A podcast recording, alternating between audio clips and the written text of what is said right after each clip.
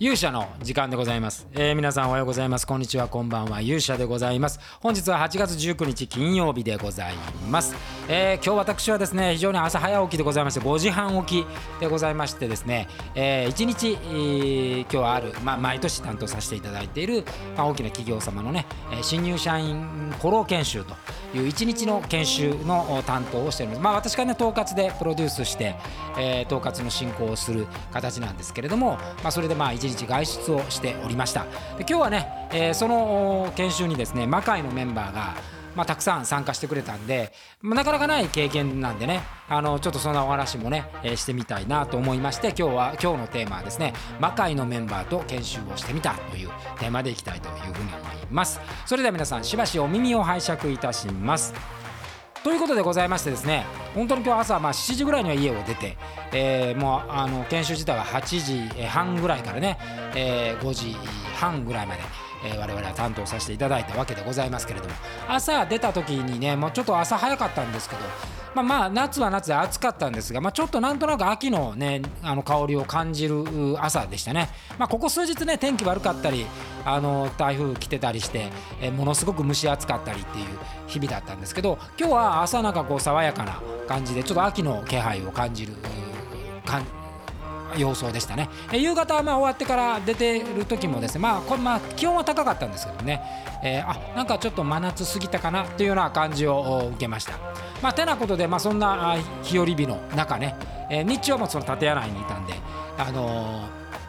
外の空気ってあんま分からなかったんですけども、まあ、毎年参加、まあ、毎年参加じゃないな毎年我々が担当さ私が担当させていただいているその大企業さんのね新入社員の方、まあ、合計で言うと今日も今日参加してくれため、えー受講者の人が、えー300名ぐらいかな、えーで来週また300名ぐらいという、まあ、非常にあの大所帯だあの研修なんですけれどもその研修に今回の面々どんな面々が来てくれたかというとまずあの高山右近こと土屋大輔君ですね。土屋君が参加してくる。これ初めてあの人材育成の現場ね手伝ってもらったのは初めてでございました。そしてもう一人がですね過去だいぶあの古い時代商社さんやってる時なんかねちょっと手伝ってくれたんですけどもこれまた人材育成の現場では久しぶりになった、えー劇団渡武の座長でもあり、えー魔界では楠木正成役の渡武君、えーが手伝ってくれました。そしてここの企業さんのね、あのーまあ、ちょっとお話しましたけど研修ドラマなんか私撮っていましてその研修ドラマにも出てくれたことのある、えー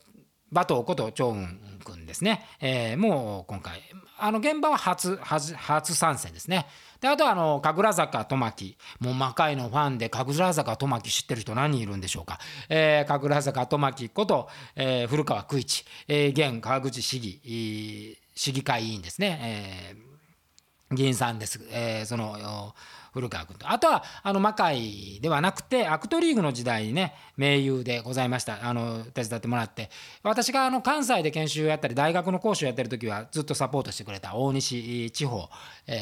ーさんも今回参加と。いうことで、えー行いました。でこの面々が何をしたかというと今日実はロールプレイングっていうものを行いまして、えーロープレイってねあのーまあ、研修受けたことがある人は分かると思うんですけど、まあ、例えば営業でこの商品を売るためにお客さん役を想定して、えーそして、えー受講者がですね、えーそのセールスをやるという、まあ、練習ですね、まあまあ、練習設定決めた、まあ、即興芝居とも言えないことはないです。そういうものをロールプレイングっていうんですけども今回はですね、まあ、この企業さんもめちゃくちゃ大きな企業さんなんで全員が営業っていうわけではなくて、えー管理本部の人がいたり、まあ、企画の人がいたりするのでこ今日はあの今回は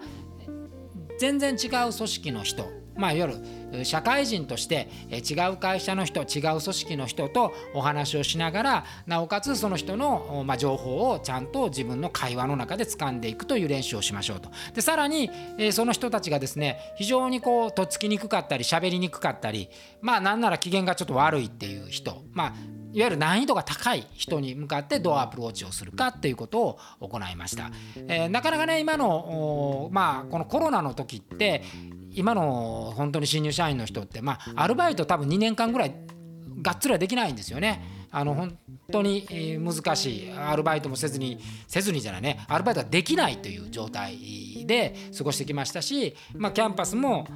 対面授業はなくてね、まあ、ほとんどリモートだったり、えー、するわけでなかなかその世代の違う人と話をしたり違う組織の人と話をするっていう機会があんまりないわけですよ。でましてやですねその機嫌が悪いとか、えー、ちょっと気難しいっていう人と話をするなんてことは、まあ、ほぼほぼ経験がない、まあ、アルバイトしてたらねあの多かれ少なかれそういう経験する人も多いんですけどなかなかその飲食がね特にこのコロナの間はダメでしたから、えー、そういうアルバイトする経験もない、まあ、そういうところで、まあ、社会人としてこう交渉事をするとか話をするとか、まあ、それこそ営業するとかっていうことに、まあ、な体を慣らしていくために今日はあえて難しいものをやってみようということで、えー、これをやりました。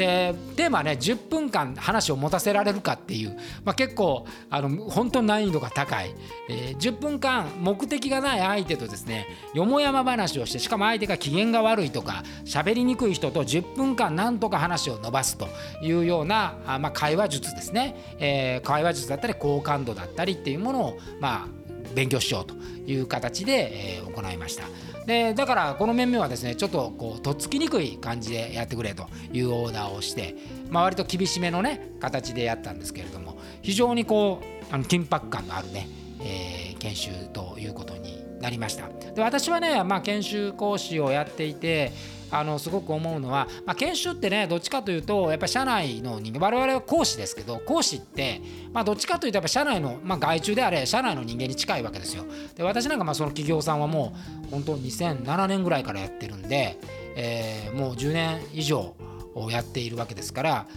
まあ中の人もねあの割ともうものすごくよく知ってますしあの社内事情もよく分かってますから、まあ、どっちかというと社外っていう感覚はないわけです。で全くその事情を知らない、えー、一般の人っていう人と触れ合うっていうのはね研修は基本的にないんですけどもまあ我々はこう私はここの企業さんやらせていただいてなるだけあの研修の場でもですね、えー、社外の人と会う機会があればいいというふうに思っておりまして今回そういう企画を立てて、まあ、魔界のメンバーにね声をかけてきてもらったわけでございます。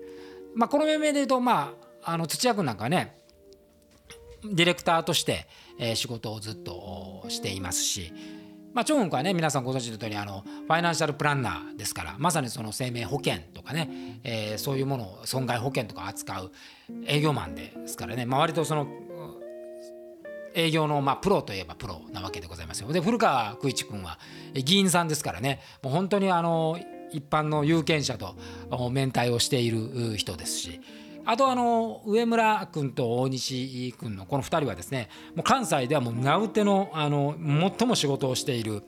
不登校児を学校に生かす生かすというプロジェクトのもう名手なわけでございます。だからまあ本当にこの2人に関してはもともとコミュニケーションが非常に取りにくい人を相手に、えー、教育をしているっていう面々なわけでございまして渡君もまあ即興芝居をやって大学の講師もやっているので、えー、そういう意味ではコミュニケーションのプロということで、まあ、ただみんなにはですね本来はこう明るい人たちなんですけどあえてこうローな感じで、やってもらいました。でやっぱり、あの見てて思うのはですね何でしょうこの人とコミュニケーションを取るっていうのを見ているとこれは魔界をやっていてもちょっと思うんですけど、まあ、相手は受け入れてくれて当然だっていうね考え方になってる感じがするんですよね。まあ、やっぱりこのコミュニケーションっていうのは、まあ、ビジネスにおけるコミュニケーションって、まあ、究極で言うと、えー、選ばれるっていうことを目的とします。えー、例えば、うん、なんだろう、えー自分が売りたいものがあると当然それには競合があるわけですね。まあわからないですよ例えば iPhone を持ってたら Android がまあ競合なわけですよ。で、えー、携帯電話を買いたいっていう人は iPhone を選ぶかその Android の機種を選ぶかっていう選択をするわけですよね。でこの選択で選ばれるっていうことがポイントなわけなんですよ。でビジネスっていうのはもう選択されるものってつまり選択権っていうのは相手にあってですね自分は選択されるように、えー行動するっていうことがビジネスなんですよね。でもなんかこう勉強でやってる人たちって選択するのが自分になってるケースが多い。まあ自分の常識とか、えー、自分の考え方があってでそれに合うものを自分はチョイスするとこれって実はね消費者の考え方でビジネスマンの考え方ではないんですよね。ビジネスマンっていうのはいかに自分が選ばれる側に立つのかと。選ばれるっていうことにどれだけ努力できるかっていうことをやっぱり考えなければいけなくてで選ばれるためにはですね選べるだけの理由というものがそこに存在しなければならないと。でその存在するためには人は相手はねあの選ぶ側はそれ都度変わるわけですから選ぶ側の人のことをよく知るということがすごく大事でその知るために会話というものがあって、え、その会話をどうやって展開するか。もっと言うと会話の前にその人が嫌いだと思われてしまうとですね好感度が低いとそもそも会話にすらならないのでじゃあ好感度をどう高めるかみたいなことを考えるというとところがポイントですだからなんかこうやればですね相手は必ずこう返してくれるとか、えー、マニュアルがあってこう喋ればですね、えー、必ず相手はこう自分を選んでくれるっていうものはないわけですよ。まあ、人が何百人もいて何何千人もいて何万人もいて何億人もいてもそれはその数分だけですね、えー、選択する側の理屈というのはあるのでそれを瞬時にこうフォーカスしながらですねやっていかなきゃいけないというところがあります。で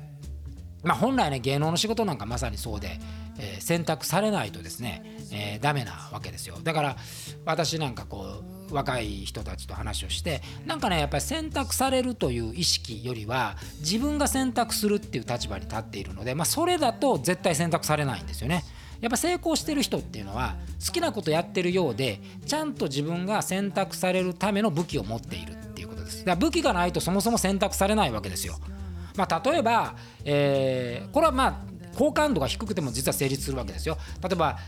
全然言葉の通じない場所にいてそこの言葉が分かって自分の言葉も理解する人がいたら我々多分その人に力を借りなきゃいけないのでその人が自分の言葉と相手の言葉を分かるっていう、まあ、強みがあればですね少々その人のコミュニケーション能力が低くてもその人の、ま好感度が低くてもその人の力を借りようとするわけですよ。でその場合はあの視客が逆転してなんとかその人に、えー、自分気に入られなきゃいけないなって言ってそうするとその人の市場ニーズが上がるっていう話話なんですよね。でも通常そういうパターンってほとんどなくてあの選ぶ選択肢の方が多い中で自分を選択してもらうために何が強みかっていうことを考えなきゃいけないっていうところがあります。でまあまして芸能なんかねまさにそういう世界なんで例えば役者さんだったらあミュージシャンでも役者さんでも全く同じことで、えー、自分と同じ能力がある人が山ほどいればその能力ある人の中で自分が選ばれるために何をするんだと常に自分は選択される側であるっていう意識をまあ、持つっていうことがすごく重要なポイントになります。まあ、その上で、まあ、結局こう実績みたいなのは大きな武器にもなりますし、えー、実績がない場合はやっぱそのコミュニケーション能力でそれを補うっていうこともあるのでまこの意識をねあの今回もあの若手の人には持っていただきたいなというふうに思って、まあ、それ十分にこのあの面々が迫力のある面々がね、えー、やってくれたなと思います。まあ、あのこういう魔界みたいな活動をしながらもですねそういう面々とこう社会の中のね、まあ、その若い人たちっていうのはこれからの本当に、まあ、その企業さんの新入社員の方なんでこれからの日本にめちゃくちゃ必要な人材ばかりなのでそういう人たちに対して、まあ、我々がエンターテインメントだけじゃなくて education という現場でもねあの役に立てるっていうのは非常に嬉しい今日はねとってもそのエキサイティングな一日でございましたまああのそういうところでやってるね動画をねまたあのメルマガで見てもらおうなんて思ってるんで、えー、我々の活動の一端をね魔界のファンの人にもえ見ていただければ嬉しいなというふうに思います。ということでちょっと今日長めになりましたけども今日私の体験したこと、えー、魔界のメンバーで研修をやってみたというお話をさせていただきました。それでは皆さんまた次回お会いしましょう。さようなら。